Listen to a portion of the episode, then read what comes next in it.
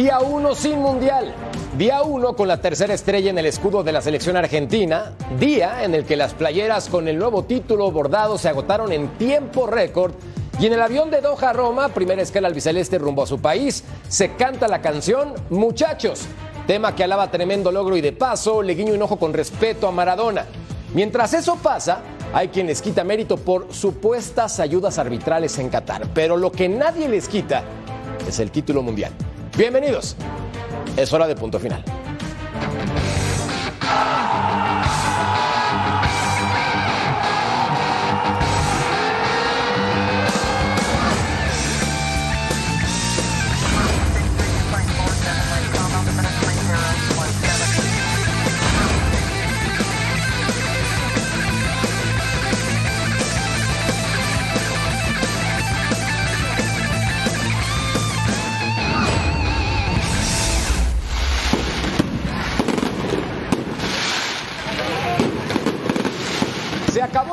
Pero empezó la diversión, por lo menos por las fechas decembrinas. ¿Cómo están? Decembrinas, quiero decir. Un placer saludarlos hoy en compañía de Jorge Murrieta, mi tocayo. Tocayo, ¿cómo estás? Tocayo, me da muchísimo gusto verte.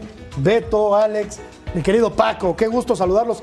De verdad nos vamos a hacer ojo de hormiga y vamos a dejar de lado, a echar bajo la alfombra cómo ha ganado Argentina sus tres títulos. ¿Qué quieres decir, Tocayo? Te quiero decir que en el 1978 hubo un problema muy grave político en Argentina. Sí. Y se dice que entró la Junta Militar a amenazar a los peruanos, ¿no? Para que se dejaran ganar, etcétera. Un- una cuestión pues, que se ha dado, ¿no? En otras ocasiones.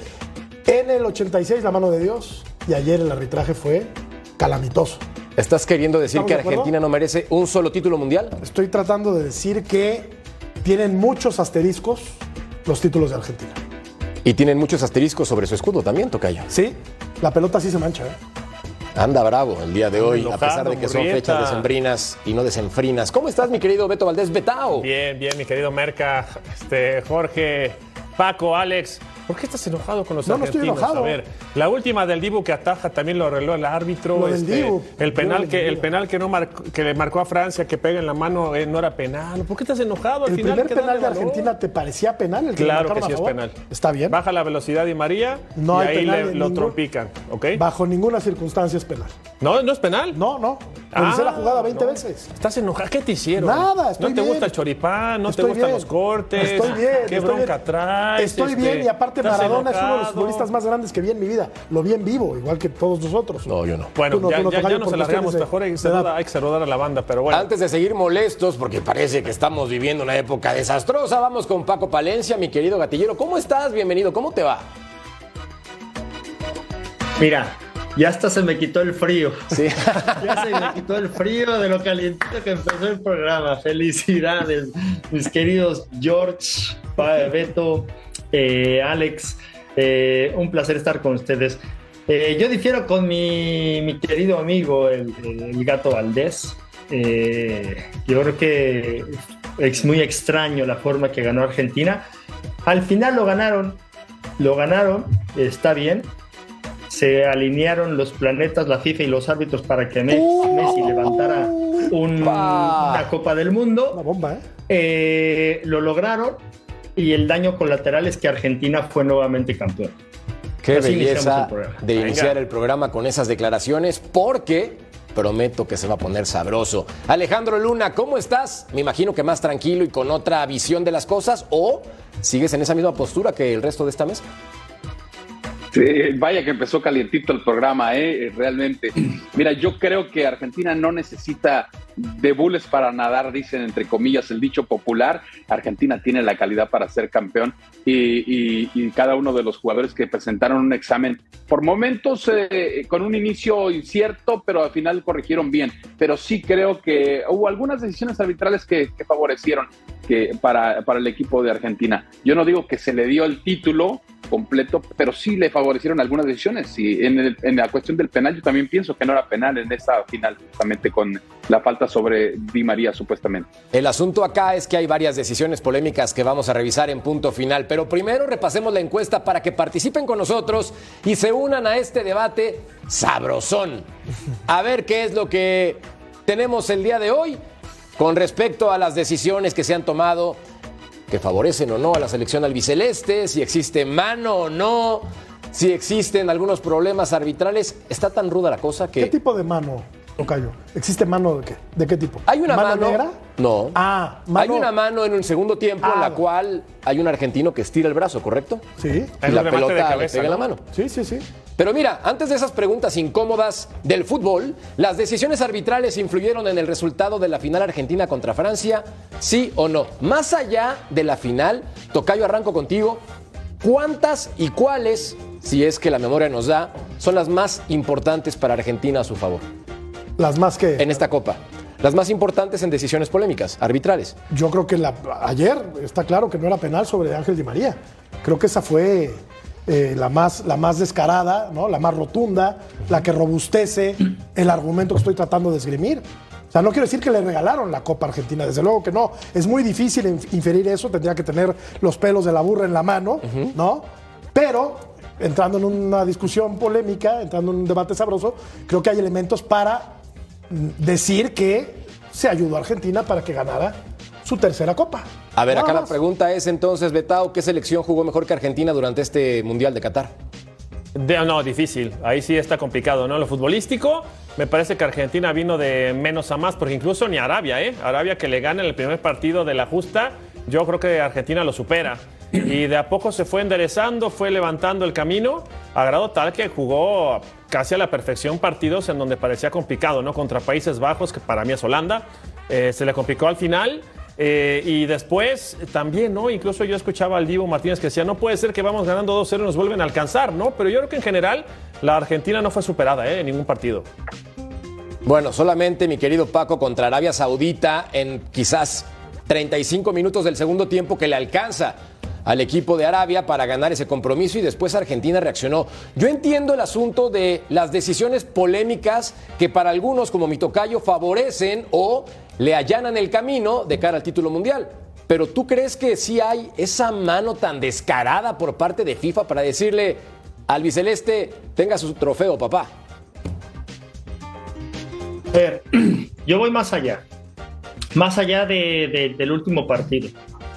Eh, el Tata Martino juega paupérrimamente contra Argentina cuando podíamos haber dejado fuera a Argentina en una gran oportunidad, y lo dijimos en el camino a Qatar y muchos programas que tuvimos, Argentina fuera de la competición en una en un partido histórico de la selección mexicana y se mete atrás. Primero que nada, jugó 35 minutos bien eh, Arabia, pero Argentina le pasó por encima. Nosotros Sí. no tuvimos la personalidad para encararlo y poderlo dejar fuera.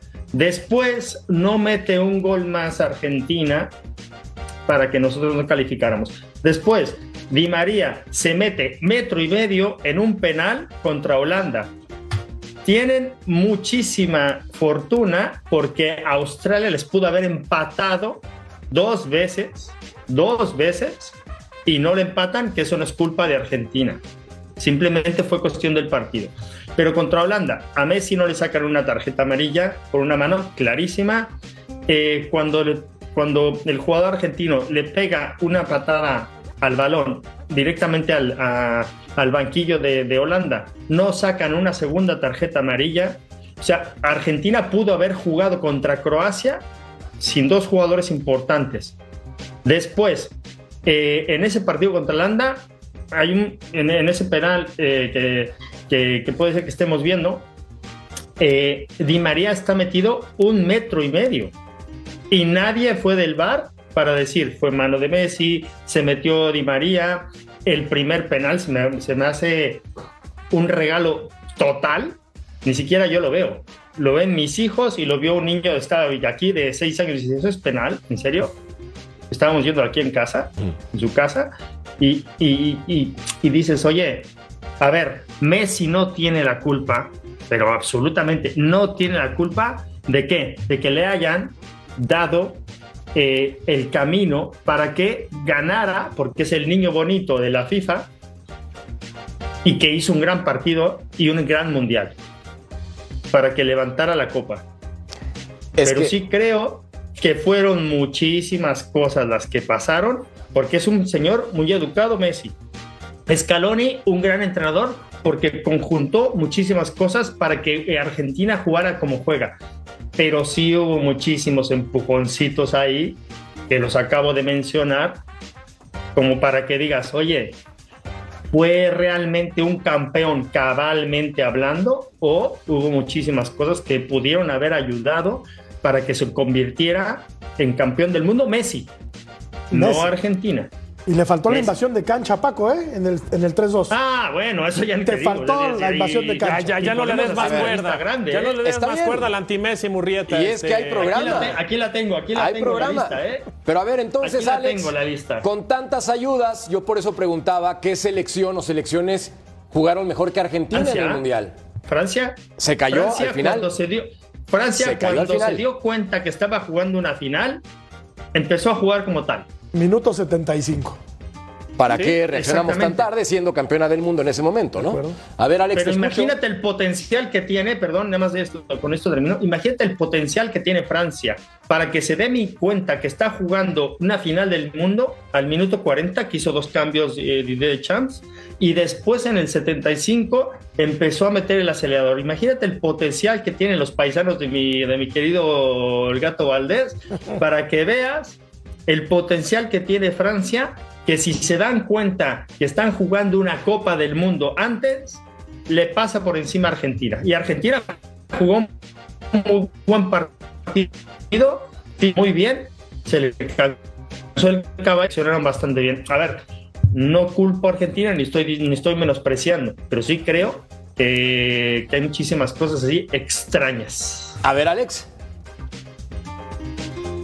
Eh, bueno, yo coincido con varias cosas, obviamente sí, y más concretamente en la final, como ya destacamos en el arranque del programa, eh, esa falta que cobran sobre, sobre Di María me parece a mí que, que no es penal. O sea, hubo un toque, pero no me parece que era suficiente. Di María lo vende y la compra el árbitro.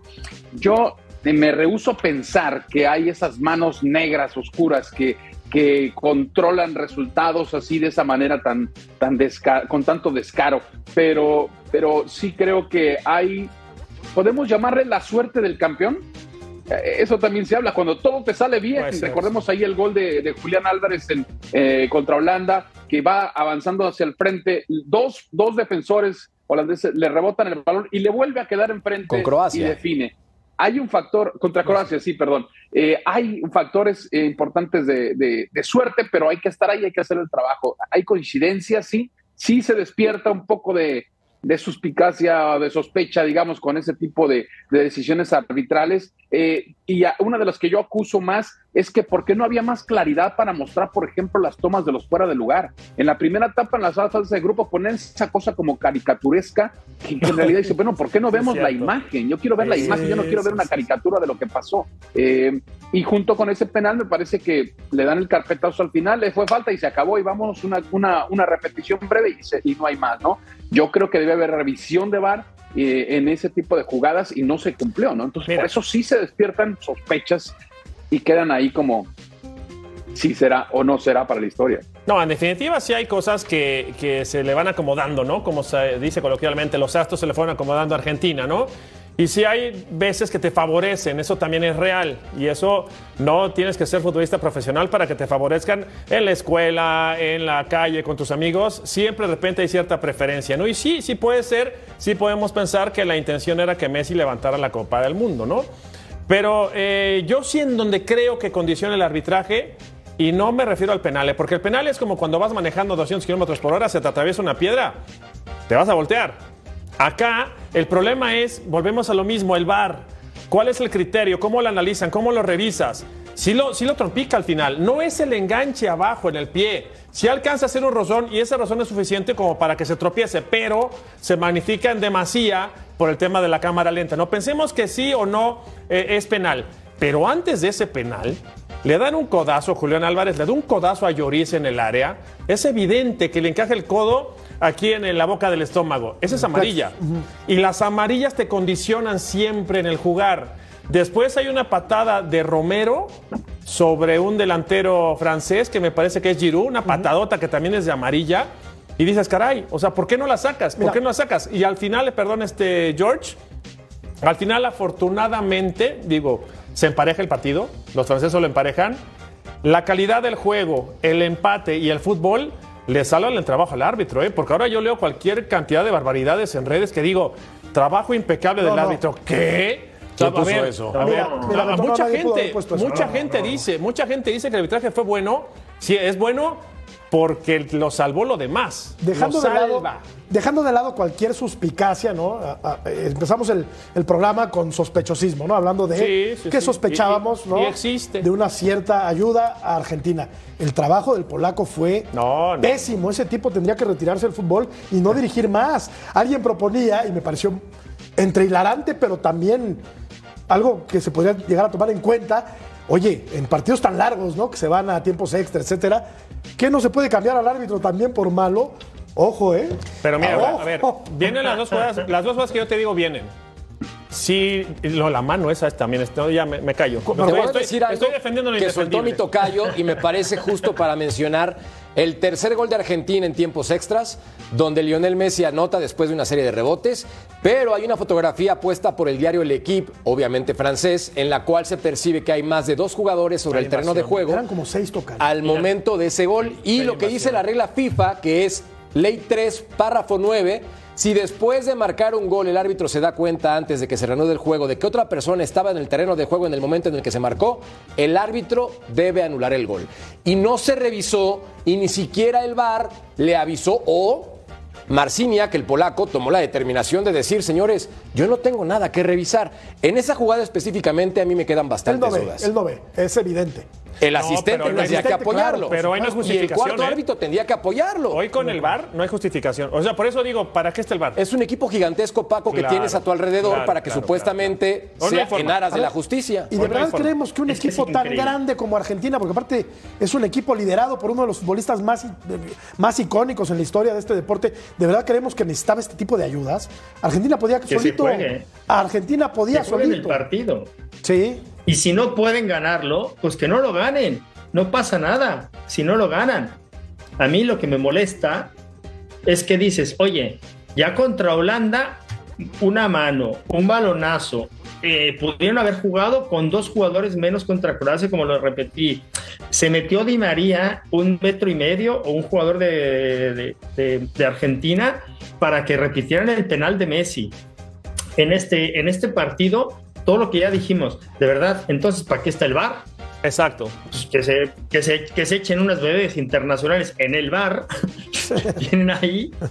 O a lo Y- mejor abundando- estaban bebiendo porque no, no, no, no entiendo por qué funciona. Por eso digo, bueno, al niño maravilla, que es Messi, y, y hablando sarcásticamente y seriamente, sarcásticamente, ¿por qué? Para que levantara su Copa del Mundo y porque realmente sí es una maravilla como jugador. No necesitaban ayuda. Si se debe de ganar la Copa del Mundo, que se la gane cabalmente, porque estuvieron a punto de perderla, porque el señor eh, eh, Martínez, eh, lo- lo- el portero que es, no le quita lo barato que es y lo vulgar que es, como se comporta con, cuando es campeón. eh, hizo una gran atajada en el último, en el segundo eh, tiempo extra.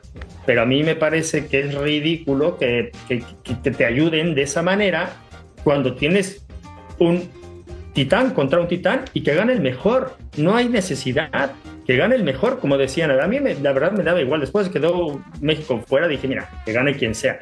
Pero sí me, me salta mucho que este tipo de cosas sucedan en, en- un mundial, eh, en la FIFA, y yo estando en Qatar, aparecía Messi en todos lados, promocionando Arabia, promocionando una telefónica, promocion- dices, "Mm, ya te saltan cosas, ya te saltan muchísimas cosas.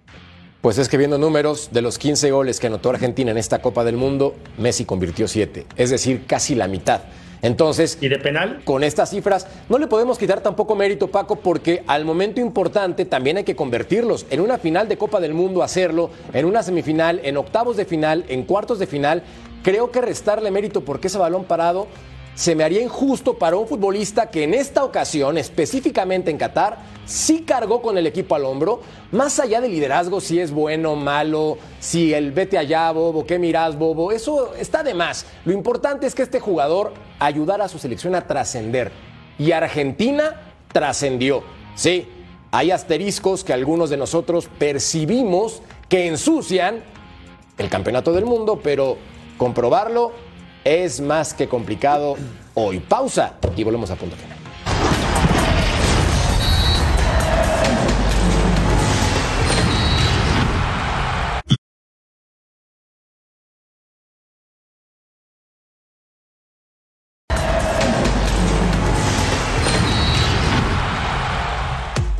Como parte de la fiesta en Qatar, lanzamos un NFT gratis. Somos el futuro. A ver, Merca, escucho y escucho NFTs, pero ¿me puedes explicar un poquito más de qué se trata? Por supuesto, mi querido Betao es un token no fungible, una pieza de arte digital que está autenticada utilizando blockchain, un certificado digital de propiedad. Suena bastante bien. ¿Y hay que pagar? No, es ¿No? gratis. ¿Qué esperas? Escanea el QR code Yo tampoco. y participa con nosotros con un NFT gratis en diciembre. Veamos cómo está la encuesta. Las decisiones arbitrales influyeron en el resultado. Mira que hay gente votando. 60% en este momento piensa que sí, el 40% no. Está pareja hasta este momento la encuesta de Fox Deportes en punto final, porque Yo no he votado, ¿eh? Pero Tocayo empieza de 40 son ahora. Votar. argentinos. Es que Sí, claro. Y hay gente también que es fanática de Argentina y es totalmente respetable. Claro. Esta selección futbolísticamente hizo lo suyo. Trabajó, buscó, pero hay decisiones que no le ayudan a tener esa copa en el contexto más limpio que existe. Esa es la realidad, Tocayo. Sí pienso, no sé si en Argentina 78 con lo que mencionabas, de un tema político delicado, Muy no sé si en el 86 con esa clarísima es que lo vimos mano. todos, Tocayo. Sí. No había VAR, no había la tecnología que hay ahora, pero Maradona hace un gol con la mano. Y pasó Sí. a la historia como la mano de Dios cuando no deja de ser una trampa, ¿eh? Que ellos la llaman picardía, Es el futbolista más importante probablemente de todos los tiempos, pero no deja de ser una trampa. Y en este, en este deporte, lamentablemente, en ocasiones aplaudimos la trampa. Mira qué vivo. No, es un tramposo. Y es Maradona, sí. El Diego, el gran, el genio mundial. Tramposo. Es un tramposo. Porque metió un gol con la mano. Bueno, en ese tiempo, en ese tiempo te la puedo comprar, Matador. Pero hoy día con el VAR, Claro. ¿De acuerdo? hombre, no hay- no hay- no hay hoy día con el VAR dices, oye, de verdad, en serio, porque en ese tiempo no había este tipo de cosas, no había esta tecnología que hay. Y, y Beto sabe mejor por la tecnología que utiliza, que la hace muy bien. Pero hoy, que te- se te pase desapercibido, jugadores dentro de la cancha, eh, cobrando un penal dentro de la- del área, eh, un penal que para mí no era penal, ni siquiera lo toca, y aparte eh, sabemos perfectamente que esos, esos árbitros es un polaco. ¿Tú crees que en Polonia se juega exquisitamente al fútbol? Como dice nuestro amigo John Laguna, fútbol champagne. No, ahí hay roces, golpes. Eso no lo marcas en un partido de, de- de jugadores de, de- de media tabla para abajo en Polonia, ni si Dios quiere.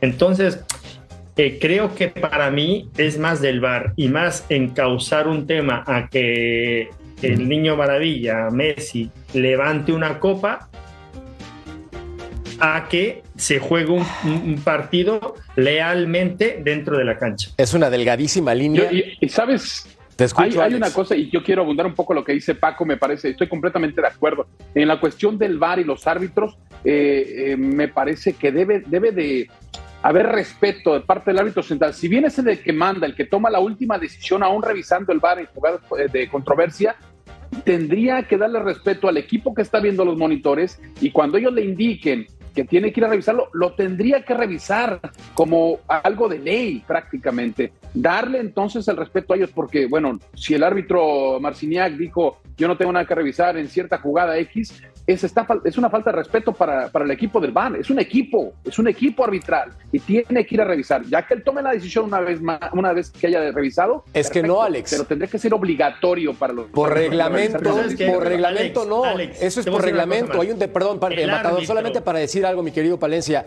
Aquí en este detalle, por reglamento, el árbitro no tiene por qué revisar en el bar. debería quizás, pero el que toma la decisión Perfecto. es el silbante. A él le avisan, le apuntan y le mencionan, señor, hay una jugada. Si él por sus pantalones dice, Así es. juegue, juega, porque así Sí, establece- está establecido claro. en el Ese papel. es problema, pero es un Estoy- problema eso. Estoy de acuerdo contigo. ¿Por qué? Porque tiene todo el temor del mundo de ir a revisar esa jugada y Sí. decir que no es penal ante Argentina. Y así ha pasado infinidad de veces de que a mí me hacen así. Juegue, juegue. Ya está, ¿por qué? ¿Tú crees que yo voy a ir a revisar eso? No, claro Yo que me no. voy a meter en Te quitas problemas, Adiós. exacto, ¿Sabes exacto. qué? Porque no quiero tomar esa decisión. Y ha pasado infinidad de meses en el fútbol mexicano. Sí. ¿Cuántas veces no han pasado? Y te lo digo porque a mí me pasó contra Cruz Azul en Mazatlán.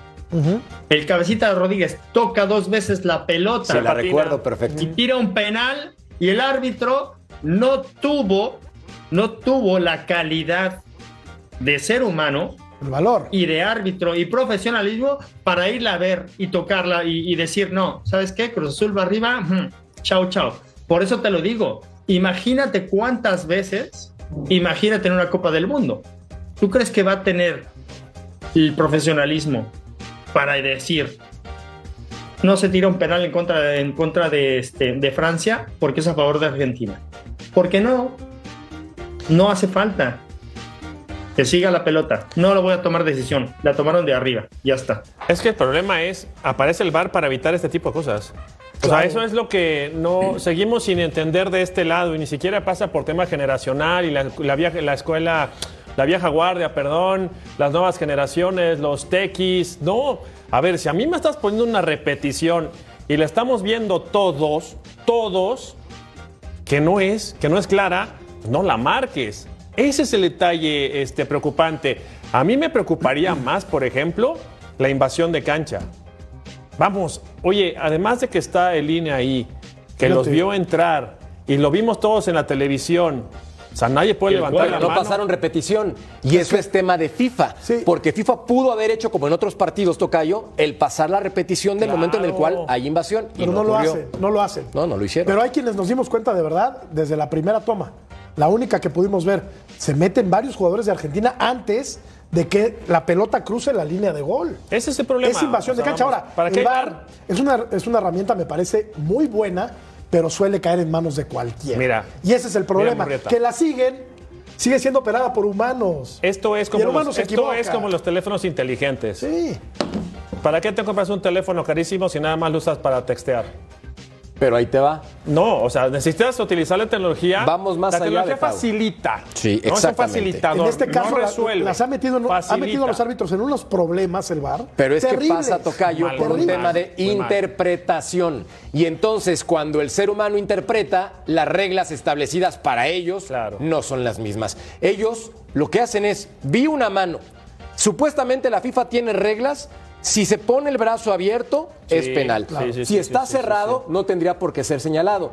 Pero en ese ámbito de interpretación, se hace una verbena popular. Claro, de acuerdo. Y entonces ahí ocurren este tipo de detalles en los cuales, como mencionaba muy bien Paco, pues te lavas las manos, no reviso, me quito de Se problemas. vuelven comodinos los árbitros. ¿no? ¿Contra quién jugó Completamente comodinos. ¿Contra quién jugó Uruguay que le hicieron foul a Cavani que fue igual a este? En este, Sí, en este ¿Por qué no lo marcaron? Es verdad. Ujú, este eso partido- sí. El último ¿Contra partido fue. Puede ser, ¿Contra sí. Puede ser? Sí. Oye, es, es igualita, es la misma, lo rosa, vamos a pensar que es un rozón, lo trompica porque si lo trompica, esto fue lo mismo. ¿Por qué no marcaron la de Uruguay? Con, con- eso Uruguay calificaba, o sea, Y con esto acabo. ¿Y el cuarto árbitro entonces para qué está? de adorno. Para Porque regañar, deben estar para mirando cosas minutos. antes del penal. ¿Y el abanderado para qué está? Sí, para regañar a los, a los técnicos. Sí. Y las repeticiones, ¿para, qué están? Ese es el problema. No, no. Que en esta tema. copa Esa es una presión. la eso, pasaron. entonces, ¿para qué? ¿Para qué Ejemplo están? rápido que menciona Paco: México-Arabia Saudita. Remate de Antuna, que iba a portería. Y hay una mano, Mano. del tamaño del planeta Claro. por parte de un central Claro. defensor de Arabia Saudita. Y no la repitieron nunca. nunca, se repitió en televisión. Yo estaba en el estadio y nunca la repitieron. Y era clarísima. Estaba en el estadio y nunca la ¿Y repitieron. por qué no la repitieron? Entonces, ¿para qué están?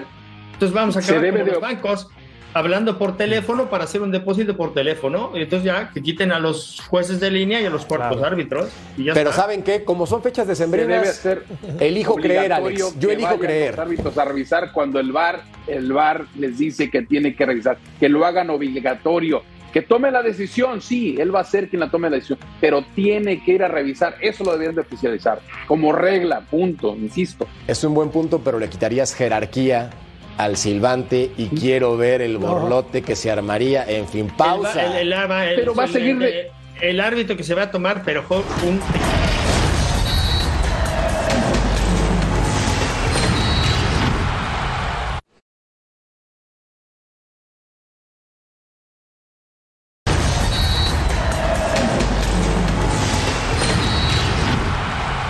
Porque los mexicanos tienen complejo de inferioridad con nosotros. Los mexicanos quieren ser nosotros y no pueden. Le voy a decir con extrema soberbia, así me caguen a trompadas cuando vaya a México. No les da, no pueden, no llegan. Sueñan con jugar al fútbol como nosotros, estoy hablando futbolísticamente, por supuesto, ¿no? Quieren llegar a ser la selección argentina, no pueden. Así se pinten la camiseta celeste y blanco, dejen el verde, no van a poder. Porque somos Argentina, jugamos al fútbol así, nacimos así, tenemos una conjunción, se comunican un montón de, de- de- de cuestiones, jugamos porque tenemos raíces europeas, este, aprendimos a jugar al fútbol de chiquitito. Eh, usted boxea muy bien, usted boxeando son mejores que nosotros. Yo no discuto eso, nunca te pelees en México. Esas palabras fueron cortesía de un periodista llamado Alejandro Fantino, quien específicamente haciendo referencia al fútbol y quitando cualquier contexto social, argumenta que México quiere parecerse a Argentina y que tenemos un complejo de inferioridad. Querido Alejandro, no me vengas con noticias que no van. Sé feliz en Argentina, festeja, festeja tu título y calladito. Y si, y si quiere venir a. México, aquí, Calladito. aquí a muy pocas cuadras está una colonia que se llama Condesa, ahí le podemos dar chamba de mesero. Eso- No, y, y- y Sí, que- y aparte voy- es un racista, y te ¿eh? voy a decir Es un algo, racista. Y que agradezca, y que agradezca a este señor que existimos como país. Porque muchos de esos que dicen que nacieron como futbolistas y que traen la pelota pegada a los pies, pagan por venir a México. Porque con los sueldos paupérrimos que reciben allá, con las canchas que son unos potreros, que son unos basureros completamente, que tienen una liga de 30 o 40 equipos porque no les da para seguir trabajando, pagan por venir a México y que los suelos que recibe aquí el argentino en México les da para mantener generaciones. Entonces mejor que cierre la boquita, que agradezca, que se ponga un sombrero de mariachi y que nos acepten como somos, porque al final ustedes les interesa más que estemos bien ustedes con nosotros que nosotros con ustedes. A nosotros ser argentinos no nos interesa, pero para nada. Y no me voy a temas políticos porque no acabo, ¿eh?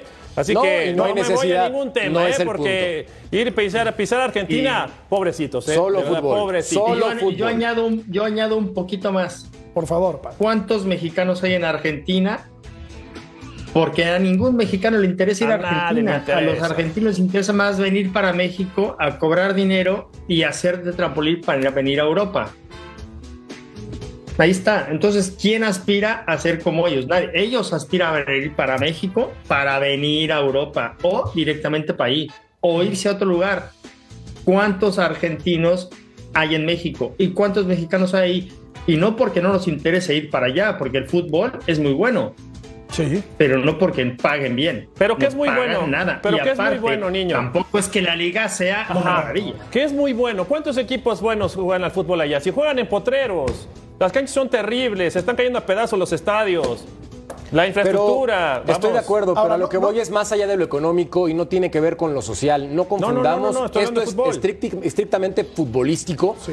Y sí, Alex, sí quiero pensar que lo que hace este periodista Fantino es tratar de encender el horno Claro. por publicidad, pero que no se equivoque en la forma de declarar con respecto futbolísticamente de México. Que tenga cuidado y que mejor guarde silencio. Estoy totalmente de acuerdo. La intención es llamar la atención. Yo incluso estuve en contra de darlo a conocer aquí a través del programa. Es una publicidad que no se merece. ¿Por qué? Porque tenemos que hablar de intenciones. Cuando uno habla, se ve, se trasluce, se traspasa la intención. La intención no es positiva. Si todo el mundo sabe recibir una crítica cuando es constructiva, el tipo no tiene en absoluto la intención de hacer una crítica constructiva. Se trata de ofender y sacar publicidad, lo cual la segunda parte la está consiguiendo. Así que me parece totalmente repudiable. Si él tuviera buenas intenciones, se podría aceptar quizá, pero no es el caso. Así que cero. Mm, mi silencio para él, la verdad. Y claro, no por un impresentable podemos juzgar a todo un pueblo maravilloso como es el argentino, que tiene gente extraordinaria, ¿no? Este es un impresentable como hay algunos otros. Y aparte, eh, aparte racista, eso sí, me, eso sí me puede, ¿eh? y clasista, porque se refiere al boxeo como una actividad menor al fútbol, ¿no? Cuidado con ir a México y si te agarras a trompadas allá sí te tunden, porque para eso sí son buenos, para el boxeo. Eso es ser clasista, eso es ser racista. Ten cuidado con lo que dices, no seas estúpido. Ay. Pausa. Punto final. Tú no querías un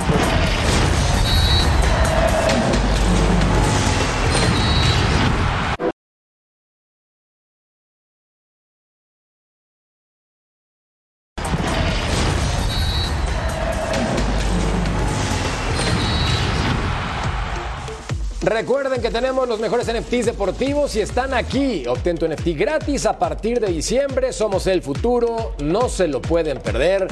Chulada para ustedes y gratis. Escaneen el código QR. Mientras vemos esto, récord de tarjetas en un mundial, Argentina frente a Países Bajos, 17 amonestaciones, 7 para el equipo europeo, 10 para los argentinos, un expulsado solamente, Denzel Dumfries, en un partido que se pegaron durísimo, pero al final de cuentas Argentina, que había sido canchereado con ese gol in extremis, dirías mi querido Tocayo, alcanza a mandar a la largue y ya sabemos la historia. Sí, bueno, el tema de las tarjetas me parece que fue una copa en la que la instrucción era clara, ¿eh? Deja correr, deja jugar. Sí, juegue. Muy pocas tarjetas y solamente una roja. Me parece que había entradas que merecían eh, ¿no? la máxima penalización y pues como que los árbitros dijeron, deje, juegue, juegue, juegue, y se jugó muy fuerte, sí, en algunos partidos, pero creo que se tiene que poner también atención a eso, ¿no? Sí, totalmente de acuerdo. Por medio de la integridad física de los futbolistas. Se pegaron con todo en ese compromiso y por algo fue una cifra histórica. Ahora Betau, con respecto a Benzema, publicó recientemente en redes sociales que se despedía de la selección francesa. Y lo hace tomando en consideración la pésima relación que tiene con de Shams. Aquí están los números con la selección gala. Mira, yo me atreví a decir, yo me atreví a decir antes de que iniciara eh, la gesta mundialista que Benzema no quiso ir. Benzema no quiso estar y ya traía cola, ¿no? Ya traía un pleito con Balbuena del, del periodo anterior. Y después te enteras que lo que tiene es un golpe. Y después te enteras que regresa a Madrid y está entrenando. En definitiva, no quería estar. Y esa mala relación con el técnico no le permitió estar. Ahora, no te puedes dar ese lujo, ¿no? De prescindir del mejor centro delantero en la actualidad, tendría que haber estado. Y máxime con todo lo que fue viviendo Francia durante la gesta. Pero al final son decisiones que se toman a la interna, decisiones parecidas a lo que pasó con Tate y con el Chicharito, y nunca vamos a acabar. Yo creo que a Benzema no lo extrañaron, ¿eh? Y ahora que diga, que diga ya renuncio a la selección, ¿y cuándo ha estado? Ha estado muy poquito. Pero viendo, debutó en 2007, Alex, o sea, son números muy importantes para el que es hasta este momento el mejor centro delantero del planeta, para mi gusto. ¿No crees que les pudo haber echado la mano en esta final, por ejemplo? Sin duda. Yo sí, yo sí, difiero un poquito con, con Beto. Yo creo que sí, sí, eh, o sea, no ha estado, eso estoy de acuerdo, no ha estado mucho con la selección, pero sí podría aportar. Eh, si hay una buena generación con Francia, perfecto, llegaron a la final y todo. Pero si es un jugador determinante, no podemos negar que te, resuelve partidos. De pronto una genialidad que hace Benzema, no la podemos, eh, no le podemos faltar el respeto y, decir que no, no aportaría nada. Yo creo que 100% hubiera hecho una gran diferencia, sobre todo cuando en momentos el imán de Francia era, en cuanto a la marcación, era Mbappé. Y ahí sí cuidaban a él y a Griezmann. Quitando esos dos, no tienes opciones, digamos, claras con un talento superlativo como lo puede tener un Benzema para ser un tercero que pueda desequilibrar con el equipo de Francia. Por eso yo sí creo que debía haber estado, por lo menos en la final, el último momento, para mí en toda la gerencia o la gestión de, del Mundial, pero en la final concretamente, ¿no? Pero no quiso estar, Alex. No es el tema de Shams. No, yo estoy seguro que no quiso estar, Merca. Pero porque estaba peleado con Deschamps, evidentemente. Porque se hizo público y es de conocimiento general en Francia que no había una buena relación. Y ahí, Paco, te quiero preguntar si tú has tenido como entrenador alguna circunstancia similar de que un jugador no te caiga, no te lleves, que te moleste, vaya, y aún así lo convoques y que lo pongas como titular. Bueno, mira, yo creo que yo tengo una, eh, una regla. Eh, yo tengo a mis jugadores no porque me caigan bien o porque sean mis amigos. Si no te debuto a ti, a Merca, Beto lo regreso porque me caigan a toda madre. no. claro. vuelvo a poner, ¿no? Sí, sí, sí. a mí me debutas.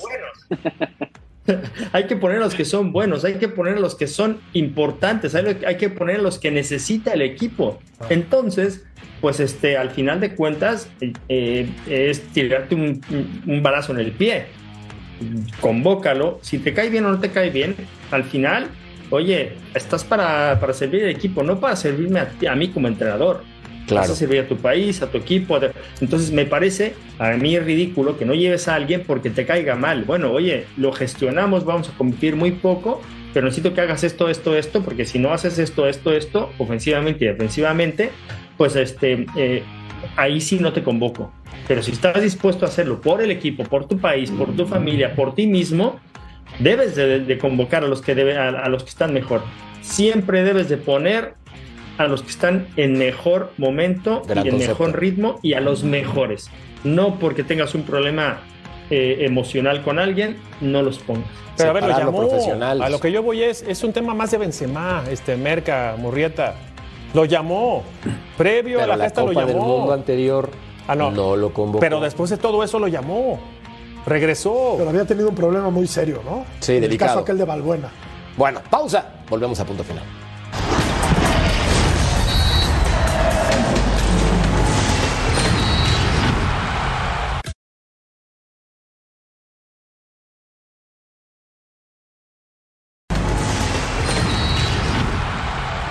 De vuelta en punto final, bota de oro, los últimos ganadores. En 2002, Ronaldo marcó ocho goles y hasta el 2022 apareció otro futbolista con la misma cantidad que es Kylian Mbappé, convirtiendo cuatro, mi querido Palencia, en una final. Es una locura lo de Kylian. O sea, este futbolista sí es de otro planeta futbolístico. Es increíble, es increíble lo que hizo Mbappé.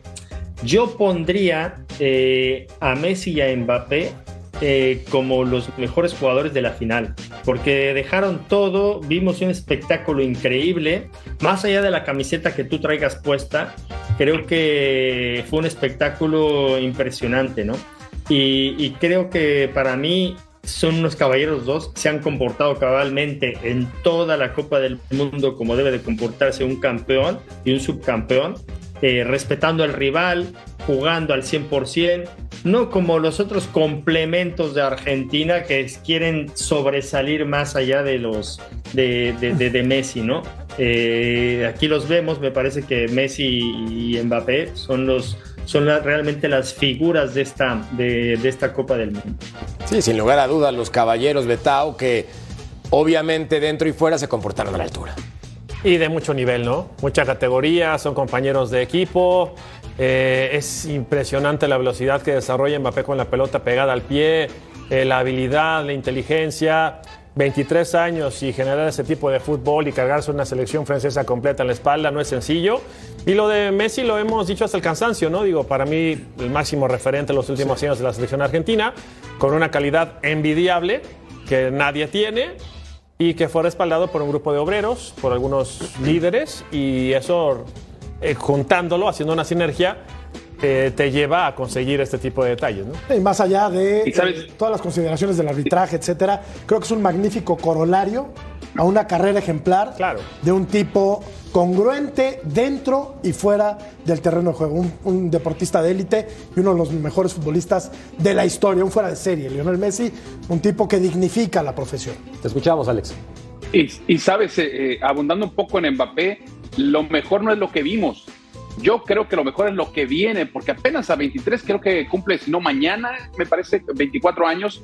En el siguiente mundial va a estar en plenitud de facultades con la experiencia, con dos finales, con un título mundial en la mano, con ser el líder goleador en una final, O sea, lo mejor viene en el Mundial eh, que estamos esperando para 2026. Mbappé me parece que va a ser el que va a romper todo eso. Y ya pues Leonel poniéndole firma a su carrera, por supuesto, con los números que vemos, ¿no? Que ya avisó, no me voy a retirar, quiero seguir jugando como campeón del mundo. Esto me parece un anticipo para una Copa despedida, América. ¿no? Claro, la gira del adiós La por parte de la. Pulga.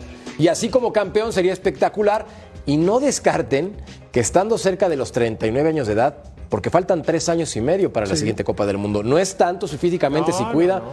y puede ganar esa segunda Copa que lo meta a la discusión por encima de Maradona. Puede ganarla. Habría y para que cerrar, para cerrar te digo una cosa.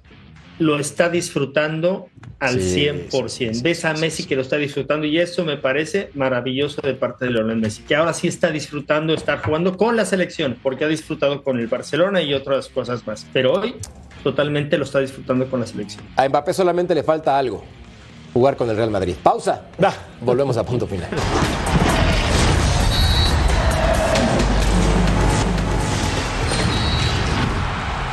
Veamos la encuesta en punto final. Las decisiones arbitrales influyeron en el resultado de la final argentina contra Francia. 62% opina que sí, 38% que no. Mayoría manda, ustedes mandan y se respeta la opinión de cada quien. No hay ningún problema, somos receptivos.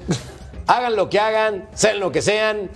Bienvenidos con todas sus opiniones. Bueno, entonces nada más para cerrar este show, mi querido Betau. Sí, señor. Si estuvieran exactamente en el mismo potencial físico, en la mejor oportunidad de carrera de Messi Te voy y a Mbappé, Ah, yo me ibas, dije la misma de siempre, me vas No, a tirar. no, no, no. El 4 de siempre. ¿quién te gusta más? ¿En su mejor nivel Messi, en esa época que tuvo hace quizás 5 o 6 años, o este mejor nivel de Mbappé? De gustos. Claro, ¿cierto? de gusto, de gusto, No, de gusto. Messi. Messi, por supuesto. Me ¿Tú, gusta Alex? más.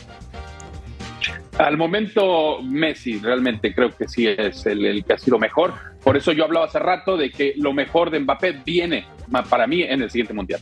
¿Tocayo? Messi. Messi. Mi querido Paco.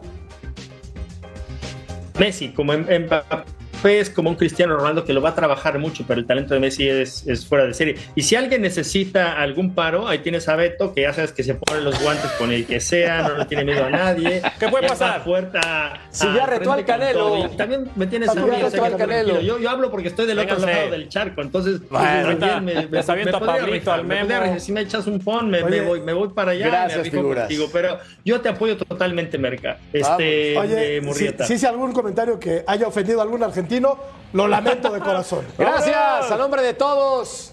Nos vemos en una siguiente edición. Hasta la próxima. Esto fue Punto Hasta luego.